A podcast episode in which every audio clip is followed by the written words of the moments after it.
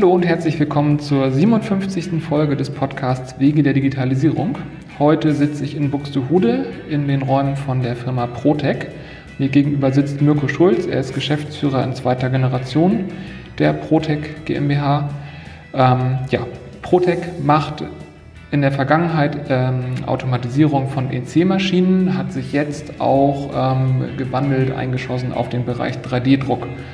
3D-Druck ähm, ist ja eins der Wörter, die oft im Kontext der Digitalisierung fallen. Von daher bin ich ganz gespannt, was wir heute lernen werden, wie Digitalisierung, 3D-Druck, additive Fertigung und so weiter zusammenhängen. Vielen Dank fürs Zuhören, ganz viel Spaß und auf geht's. Ich bin Mirko Schulz von der Firma Protec. Ähm, die Protec GmbH ist 1984 ähm, entstanden. Ähm, wir waren bislang reiner Dienstleister für Konstruktion, Planung, NC-Programmierung. Also wir programmieren quasi alle Maschinen, die sich automatisiert bewegen, um Bauteile herzustellen haben natürlich in der heutigen Zeit ähm, auch schon oft drüber nachgedacht, was wir jetzt auch umgesetzt haben, was den 3D-Druck und auch den 3D-Scan angeht, weil heute natürlich auch die Möglichkeiten bestehen, von alten Bauteilen, sag ich mal, wo es keine Zeichnungsunterlagen mehr gibt oder früher wurden Hilfswerkzeuge händisch hergestellt aus Holz, aus anderen Materialien. Ähm, es gibt keine Modelle, es gibt keine Zeichnungen und ähm, die Bauteile verschleißen auch und müssen irgendwie nachproduziert werden. Da ist natürlich auch der 3D-Scan eigentlich so das fortschrittlichste und beste, was jetzt uns eigentlich so passieren konnte. Wir haben die Möglichkeit, ähm, optisch die Bauteile einzuscannen, haben dann quasi ein, ähm, ein Polygonmodell, welches wir dann auch nachher reverse engineeren können. Also wir können nachträglich da ein Konstruktionsmodell draus erschaffen und können somit dann auch auf einer Maschine, sage ich mal, das Bauteil nachfertigen. Ob es dann nun gefräst werden soll oder gedruckt oder in einer anderen Fertigungsherstellung, hat man halt die Möglichkeit, auf jeden Fall Bauteile, die es so nicht mehr gibt, nachzuproduzieren. Mhm. Gut, den Bedarf kann ich mir vorstellen, der muss gigantisch sein. Ja. Und ich selbst bin erst, also ich bin 2004 eingestiegen in den Betrieb. Ich habe dann auch erstmal von Grund auf das Programmieren gelernt.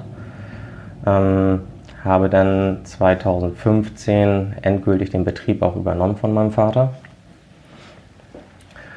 Und seit zwei Jahren, wie gesagt, sind wir jetzt gerade dabei, ein neues Standbein aufzubauen, was halt das reine 3D-Drucken und 3D-Scannen angeht. Natürlich kann man auch die komplette Dienstleistung hier erwerben, wenn jetzt zum Beispiel ein Kunde oder wir machen das auch für Privatanwender, wenn irgendwelche Bauteile kaputt gehen im Küchenbereich oder im Oldtimer-Restaurationsbereich.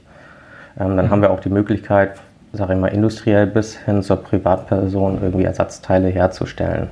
Ob das nun in einer Zerspannung ist oder im 3D-Druck. Mhm. Ähm, wir kooperieren auch mit einigen Firmen zusammen, weil wir selbst haben Kunststoffdruckanlagen. Also wir können ABS-Kunststoffe drucken. Ähm, natürlich auch viele andere Kunststoffe. Dann haben wir noch ein ähm, quasi ein Inkjet-Druckverfahren, wo wir Acryle und auch Silikone mitdrucken können. Und alles, was darüber hinausgeht, was ja metallisch ist, ob das nun Aluminium, Stahl, Titan oder irgendeine andere Legierung ist, dafür haben wir dann halt Kooperationsfirmen, mit denen wir zusammenarbeiten, mhm. dass der Kunde eigentlich, je nachdem, in welchem Werkstoff er seinen Teil haben möchte, das auch bei uns erwerben kann. Ich denke, das macht total Sinn. Also ich habe letztens erfahren, was so ein 3D-Drucker kostet, der Metall drucken kann. Das stellt man sich auch nicht mal eben so nehmen. Halle. Nee, und man kann auch wirklich nicht jedes Druckverfahren beherrschen. Also wir haben das am Anfang auch uns ein bisschen leichter vorgestellt. Aber es gibt doch schon viele Sachen zu beachten und man muss auch wirklich jedes Gerät sich ähm, Stück für Stück einarbeiten, um überhaupt die Möglichkeiten wirklich herauszubekommen. Also es ist nicht grundsätzlich bei jedem Gerät, dass man einfach nur auf den Knopf drückt und das Teil wird nachher fertig gedruckt rausgenommen. Mhm. Es gibt auch oftmals einige Sachen zu beachten, wie man die Bauteile auf den Drucker legt. Ähm, zum Beispiel wie einige Stützmaterialien an den Bauteilen angebracht werden müssen oder sollten, damit der Druck halt nachher qualitativ auch in Ordnung ist. Mhm. Also es bedarf auch schon, sage ich mal, einiges an Lernzeit, um das alles nachher wirklich ja. gut zu beherrschen. Wie, wie, überall im Leben. Ja. Ich, ich würde gerne die, die im Prinzip unsere klassische Eingangsfrage stellen. Ich würde die so ein bisschen abwandeln. Also die Frage, was ist Digitalisierung? können wir vielleicht jetzt so ein bisschen mit Blick auf Industrie 4.0 schon eingegrenzt stellen? Also jetzt haben Sie zwar gerade gesagt, es kommen auch, Sie haben auch Privatkunden sozusagen. Ähm, aber ich denke, spannend ist ja die Frage, es geht ja, es geht ja im Prinzip bei dieser Industrie 4.0 immer um die Frage, wie, wie, wie, können wir unsere Fertigungsprozesse digitalisieren, wo kann man überall neue Werte schaffen im Sinne von ja, Geld einsparen oder Dinge machen, die vorher nicht möglich waren. Können Sie da einfach mal ein paar Sätze erzählen? Wer, wer sind so Ihre Kunden? Mit welchen Herausforderungen kommen die? Und wie, wie helfen Sie denen auch? Ja, also generell das Thema Industrie 4.0, also bei uns im Betrieb ähm, ist es halt nicht das Riesenthema wie in anderen Betrieben, weil wir halt ein reines Dienstleistungsunternehmen sind. Also bei uns ist halt der Bereich Digitalisierung so zu sehen, dass wir halt papierlos arbeiten, ähm, dass jeder Mitarbeiter seine Daten gesammelt an einer ähm, an einem gewissen Punkt halt abholen kann und auch die Lieferscheine oder die ganzen Unterlagen für die Kunden hier alles wirklich digital behandelt werden. Ähm, bei unseren Kunden, was da Industrie 4.0 angeht, ist, ja, es ist nicht so leicht umzusetzen, wie es oftmals so geplant ist. Ähm, Digitalisierung 4.0 oder Industrie 4.0 ist ja eigentlich so ein Punkt. Ähm, wie kann man Arbeitsabläufe optimieren? Wie kann man eventuell auch Personal einstellen? Wie kann man eine sichere Prozesskette herstellen, ohne dass, sage ich mal, menschliche Fehler entstehen? Das geht ja schon im Maschinellen los. Ähm, kann ich einen Roboter zum Beispiel eine Maschine mit Material bestücken? Kann ich einen Roboter ein Bauteil hinterher entgraten, damit das halt kontinuierlich und gleichgesetzt ist? Ähm, kann ich auch einen Roboter irgendwelche Teile verpacken? So diese ganzen Automatisierungsprozesse, wo man sagt, okay, die laufen wirklich sicher. Ähm, hat natürlich auch den Vorteil, man hat grundsätzlich immer eine 24-7-Abdeckung. Ein Mitarbeiter kann zwar krank werden, eine Maschine kann ja auch mal kaputt gehen, aber im Grunde genommen ist das dann ja halt ein kalkulierbarer Prozess, der dann stattfindet, der umgesetzt wird. Und ähm, naja, da wir nun halt viele Großkunden auch betreuen, wie Airbus oder halt auch die Tochtergesellschaften von Airbus, mhm oder auch andere große Hersteller im Hamburger Raum, ähm, wo man wirklich sieht, okay, das hat auch wirklich Vorteile, wenn man in dem Bereich, sag ich mal, Digitalisierung betreibt oder auch einführt. Ist das für die Zukunft gesehen schon gut? Personell gesehen ist es natürlich nicht so positiv. Mhm. Wobei ähm, ist das tatsächlich so, dass dabei Arbeitsplätze verloren gehen? Also ich, ich habe, also diese, diese, diese, Angst ist ja einfach da, die, die ist omnipräsent. Aber ich habe in unterschiedlichsten Interviews ähm, eher die Gegenbeispiele gehört. Also zuletzt ähm, habe ich Arnold Mergell interviewt, den Geschäftsführer von Hobum, Chemieunternehmen in vierter Generation geführt. Der hat gesagt, ähm, natürlich automatisieren die, was sie können und versuchen da Qualitätssteigerungen reinzukriegen, wo es geht. Aber im Prinzip sitzen seine Leute heute in einer klimatisierten Leitwarte und früher mussten die durch die Anlage rennen und kochende ähm, Räder drehen. Aber er schafft jetzt mit dem gleichen Personal einfach viel mehr Durchsatz. Ja. ja, es kommt immer darauf an, wie auch der Trend ist. Ne? Wenn man natürlich die Digitalisierung so sieht, um einfach nur eine größere Rate zu fertigen. Ich denke mal, das kann man auch nicht verallgemeinern. Ich denke mal, einige Betriebe denken oder ja, gehen in der Hoffnung, dass sie halt eventuell auch Einsparungen dadurch haben. Weil im Grunde genommen muss man ja schon sagen, wenn man viele händische Prozesse im Betrieb hat und das wird nachher maschinell erledigt, ähm, man braucht auch keine zehn Leute auf den Leitstand setzen, die dann die gleiche Kette da betreuen. Mhm.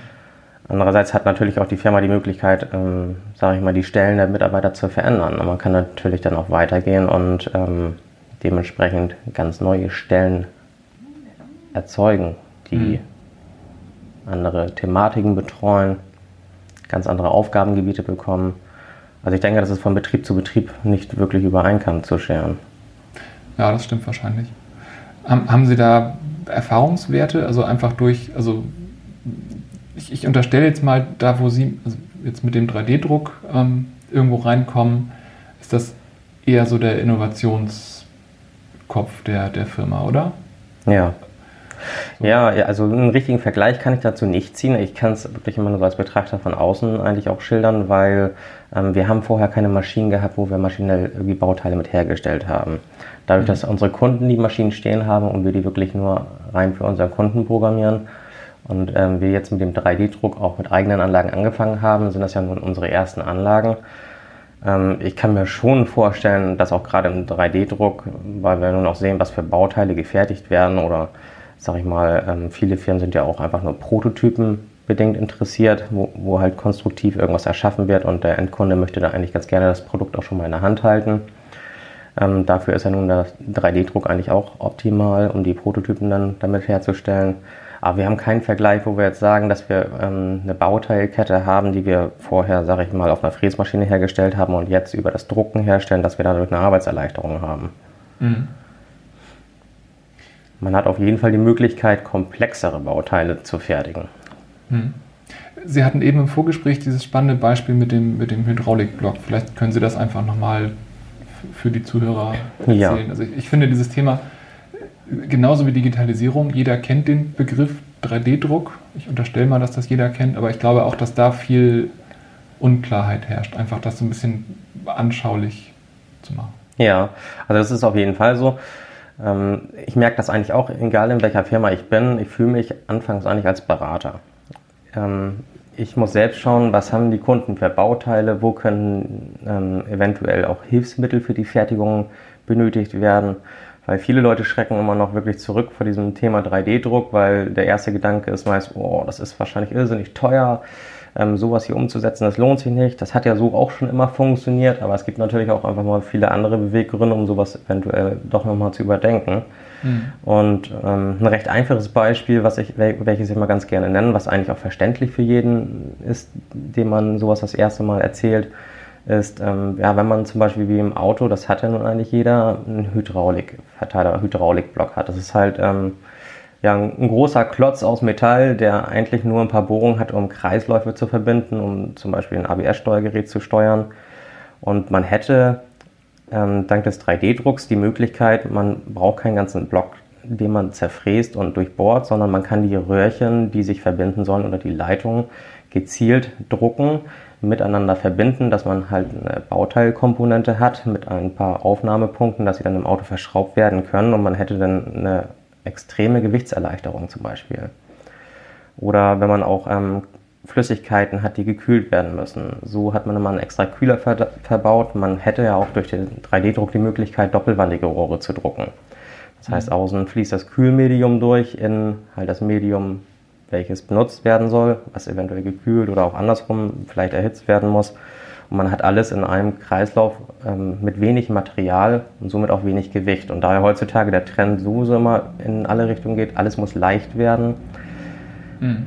um Energie zu sparen, um Kraftstoff zu sparen oder bei den E-Autos, um da halt Gewicht zu ersparen, dass man eventuell dann doch wiederum größere Akkus einbauen kann, um eine weitere Kapazität zu erreichen da mhm. denke ich, ist das schon auf jeden Fall sinnvoll, da mal drüber nachzudenken, was für Möglichkeiten hat man heute mittels des 3D-Drucks.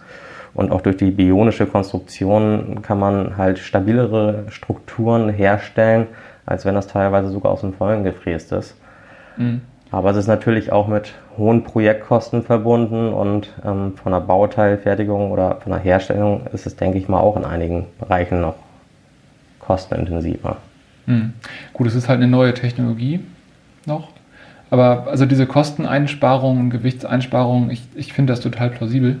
Ich habe im Laserzentrum Nord vor einer längeren Zeit einen, Vortrag gehört. Die haben das erste Bauteil auf den Tisch gelegt, das bei Airbus wirklich Luftfahrt zugelassen, also das fliegt.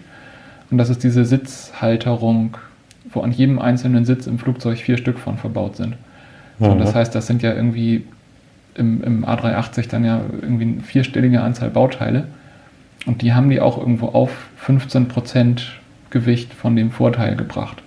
Und wenn man das mal hochrechnet, ein paar tausend Teile pro Flug Gewichtseinsparung, also man kann es ja zwei Schritte weiter auch auf CO2-Einsparungen direkt umrechnen. Ja, klar. Generell auf die Verbraucherkosten. Ne? Ja. Also natürlich, selbst wenn man sagt, der Herstellungspreis ist halt dementsprechend teurer, muss man halt auch wirklich ähm, im Gegenzuge sagen, ja, aber was spart das im Endeffekt ein? Das ist ja beim Auto genau das gleiche, wenn man jetzt zum Beispiel das mal extrem vergleichen würde und man sagt jetzt aktuell, okay, ist halt noch Benzin und so der gängige Kraftstoff und ein Wagen würde aus ähm, Modernisierungsgründen nachher statt 600 Kilometer 800 Kilometer weit kommen, wäre das für den Endverbraucher generell natürlich auch eine überaus interessante Geschichte. Ne? Mhm. Ähm, jetzt hatten Sie am Anfang gesagt, dass Sie auch Privatkunden haben. Haben Sie da irgendeinen plakatives, anschauliches Beispiel? Also wer, kommt da zum Beispiel zu Ihnen und was machen Sie dann da? Ja, also generell haben wir ähm, ja, die verschiedensten Anwendungen bis jetzt gehabt. Wir haben schon Privatkunden gehabt, die eine ältere Küche zum Beispiel haben. Ähm, Küchen werden heutzutage recht alt, damals auch schon. Es gibt eine 20, 25-jährige Küche, ist wirklich nichts Seltenes. Ähm, und ja, auch da sind halt Kunststoffbauteile verbaut, die nach einer gewissen Zeit eventuell dann, wo dann doch mal die Weichmacher ausgehen und die Bauteile zerbrechen. Und der Ersatzteilbereich ist natürlich nicht mehr abgedeckt. Mhm. So bei kleineren Haltern, die man auch so irgendwo erwerben kann, ist es natürlich nicht wirklich lukrativ, das dann im 3D-Druck herzustellen, aber es gibt auch einige Bauteile in Küchen, ähm, wo halt sonst ganze Einheiten wirklich rausgeschmissen werden müssen und neu eingebaut werden müssen. Und ähm, da ist es dann doch schon effizienter, auch mal ein Ersatzteil für zu drucken, weil so als Erfahrungswert jetzt ähm, haben wir so ein Ersatzteil mal für 180 Euro hergestellt und eigentlich hätte der sonst eine ganze Küchenzeile rausschmeißen müssen, weil es mhm. definitiv keine Möglichkeit mehr gab, da irgendwie ein Ersatzteil zu bekommen. Und er war natürlich sehr froh, dass er sich halt mal ein Ersatzteil relativ kostengünstig ähm, drucken lassen konnte und damit seine Küche halt weiter benutzen kann. Haben aber auch oft, also wir haben auch zum Teil im Oldtimer-Bereich schon mehrere Anfragen gehabt, ähm, was natürlich Kunststoffbauteile auch angeht, ob das irgendwelche Verkleidungsteile von Motorrädern waren, ähm, wo es halt keine Ersatzteile mehr gibt oder mhm. sag ich mal vom Außenspiegel, das Gehäuse, andere kleine Komponenten, die irgendwo verbaut werden, ob selbst ein Luftfilterkastendeckel ist oder andere Geschichten. Ähm, wenn da wirklich kein Ersatzteilbedarf mehr da ist, dann haben wir halt die Möglichkeit, dass auch das kaputte Teil dann erstmal zu kleben, damit wir es dann halt ordentlich scannen können. Dann können wir es halt auch nachmodellieren und können dann halt ein Ersatzteil dafür herstellen. Hm. Ja, spannend. Ich denke gerade an unseren uralten Land Rover. Das ist auch das eine oder andere Teil, was mal nachgedruckt werden könnte. Ja, viele Autohersteller machen das ja generell auch schon ähm, die dann auch schon eigene 3D-Druckanlagen da haben. Es gibt aber auch ähm, viel Bedarf im Campingbereich zum Beispiel. Also wir haben jetzt auch schon öfters mal Anfragen gehabt. Sag mal, gerade Camper sind ja auch mit die kreativsten Leute, so, was, was das Hobby angeht. Mhm. Und ähm, ja, ob das nun wirklich irgendwelche speziellen Weinglashalterungen waren, die da mal schon mal vorkamen oder irgendwelche speziellen LTE-Antennenhalter, die dann außen an den Wohnwagen angebaut werden sollten. Ähm, dann natürlich auch teils wieder irgendwelche frei ausgedachten Sachen, was die Leute haben möchten, ob es nur Fernbedienungshalter sind oder irgendwas anderes. Also da ist, sage ich mal, der Fantasie auch freien Lauf gelassen. Mhm. Ähm, jeder hat seine eigene Kreativität, jeder stellt sich was anderes vor und gerade auch in dem Bereich, wenn man, wenn man dann weiß, dass es den 3D-Druck gibt und man kann sich irgendwas ausdenken, ähm, was man so mal nicht eben herstellen oder fertigen kann, dafür ist es natürlich schon eine ziemlich interessante Sache. Mhm. Ja, spannend. Wie, wie würden Sie empfehlen, kann man sich da weiter informieren? Gibt es irgendwie Quellen, wo Sie sagen, dass das macht Sinn, das mal im Blick zu behalten? Das ist ja auch eine eine Sache, die sich schnell fortentwickelt. Ja. Wo kann man da am, am Ball bleiben? Ja, wie man sowas am besten im Auge behalten könnte, beziehungsweise das weitertreiben könnte, das ist für mich auch noch eine ganz große Frage, muss ich ganz ehrlich sagen. Weil ich versuche natürlich auch, gerade hier bei uns in der Region, irgendwie verstärkt Werbung zu machen, auch durch diese Zeitungsartikel in dem Business and People zum Beispiel, ähm, wo wir irgendwie versuchen darzustellen, was machen wir, was ist möglich, ähm, was kann man oder wie kann man das den Menschen irgendwie vermitteln, was man hier betreibt und dass es gar nicht so weit weg ist, wie die meisten es halt denken das ist wirklich ein, ein, schwieriger Punkt. Den goldenen Schlüssel dafür habe ich auch noch nicht entdeckt, wie man es wirklich am besten an die Person transferieren kann, sage ich mal, das mhm. Know-how oder die Ideen oder die Möglichkeiten. Ähm, das bedarf wirklich immer an Einzelgesprächen in der Regel. Also ich habe hier auch oft Kunden, die einfach dann klingeln und ähm, die haben dann hier die Werbung vorne am Haus gesehen oder haben auch in der Zeitung halt gelesen, sagen ja und ich hätte da mal einen Teil, wäre das überhaupt möglich, was würde sowas ungefähr kosten? Wie funktioniert das überhaupt? Dann hat man quasi ja, ein einzelnes Gespräch, erklärt denjenigen das und dementsprechend können sie sich dann halt überlegen, ob das, sag ich mal, lukrativ für den Bereich ist, so ein Teil jetzt herstellen zu lassen oder auch nicht. Ne? Mhm. Aber ähm, ja, jetzt so global irgendwie ein paar Buzzwords in die Menge zu schmeißen und jeder weiß, was man, was man meint, das ist leider noch nicht so. Mhm. Okay, schade. Ja, kommt noch. Ja, ich denke mal, das ist eine Zeitgeschichte. Ne? Es wird, denke ich mal, immer mehr werden und ja, Stück für Stück werden auch die Firmen sowas mehr einsetzen und dadurch wird es dann wahrscheinlich auch in den Medien ein bisschen präsenter werden und irgendwann wird es dann halt auch normal sein, wie einige Sachen, die heute normal sind, wie ein Smartphone, das hat vor 20 Jahren auch noch keiner drüber nachgedacht. Ne? Ja, stimmt. Stimmt, ja. Ähm, was ist so das größte Thema, an dem Sie gerade dran sind? Was, was soll in einem Jahr anders sein als heute? In einem Jahr anders. Ja, das ist auch immer ganz gut. Man hat ja so seine Ziele. Ähm, ja, also ich bin wirklich ähm, daran interessiert, noch andere Druckverfahren hier einzuführen. Wie gesagt, jetzt haben wir ein FDM-Druckverfahren und ein Inkjet-Druckverfahren. Aber es gibt ja auch noch einige andere Druckverfahren ähm, um auch, sage ich mal, eine größere Materialvielfalt dem Endkunden anbieten zu können. Bin eher so in der Richtung, dass ich auch flexible Materialien, dass ich da mehr Varianten habe und auch farbig gesehen. Also wir haben natürlich jetzt Druckanlagen, wo man halt einfarbig mit drucken kann. Ähm, die Farben sind oftmals ja aber auch begrenzt bei den industriellen Druckern. Ich sag mal, wenn man jetzt natürlich so einen Hobbydrucker hat, da kriegt man in jedem Shop tausende von Filamenten und jeder kann sich eine Farbe aussuchen bis hin zum Glitzerfilament. Mhm. Aber wenn man natürlich auch Bauteile herstellen möchte, die wirklich ordentlich halten, die UV-ständig sind, wo man auch sagt, okay, man kann wirklich ein Bauteil verkaufen, ohne dass man sich äh, Sorgen darüber machen muss, dass das dann doch nach einem halben Jahr mal kaputt geht, dann braucht man natürlich auch etwas bessere Druckanlagen.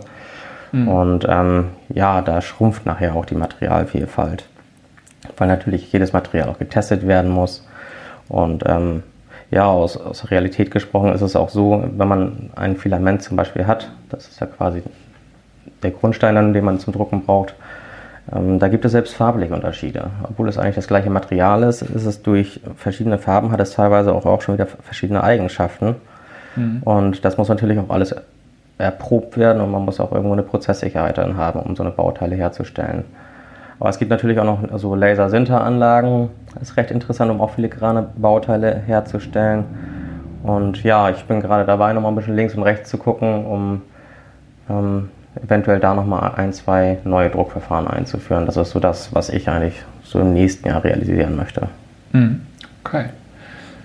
Dann letzte Frage für jetzt und hier. Gibt es jemanden, den Sie gerne mal zum Begriff Digitalisierung von mir ausgefragt hören würden? Ja, wie im Vorgespräch, das ist eine gute Frage Thema Digitalisierung, ich meine, hat natürlich jeder seine eigene Ansicht. Ich denke mal, so mit den Firmen, mit denen ich jetzt auch im 3D-Druck ein bisschen enger kooperiere, ähm, sagten ja auch schon Laserzentrum Nord. Das sind natürlich auch schon so Kontakte, mit denen ich mich dann auch unterhalte, beziehungsweise da mal ein Austausch stattfindet. Ähm, da ist jetzt ja auch zum Beispiel eine, eine neuere, ein neuerer Zweig von der Stand, das ist ja die Bionic Production, kennen Sie bestimmt auch. Mhm. Ähm, da wäre das eigentlich auch mal recht interessant, was, was da wirklich der Punkt Industrie 4.0 ist, weil da natürlich auch die ganze bionische Konstruktion und das ganze Know-how sitzt. Ähm, wäre das eventuell eine Anlaufstelle, die mal interessant wäre. Ja, spannend. Da habe ich sogar schon einen Draht hin. Cool. Interessiert mich jetzt auch spontan sehr. ja. Okay. Ja, dann ähm,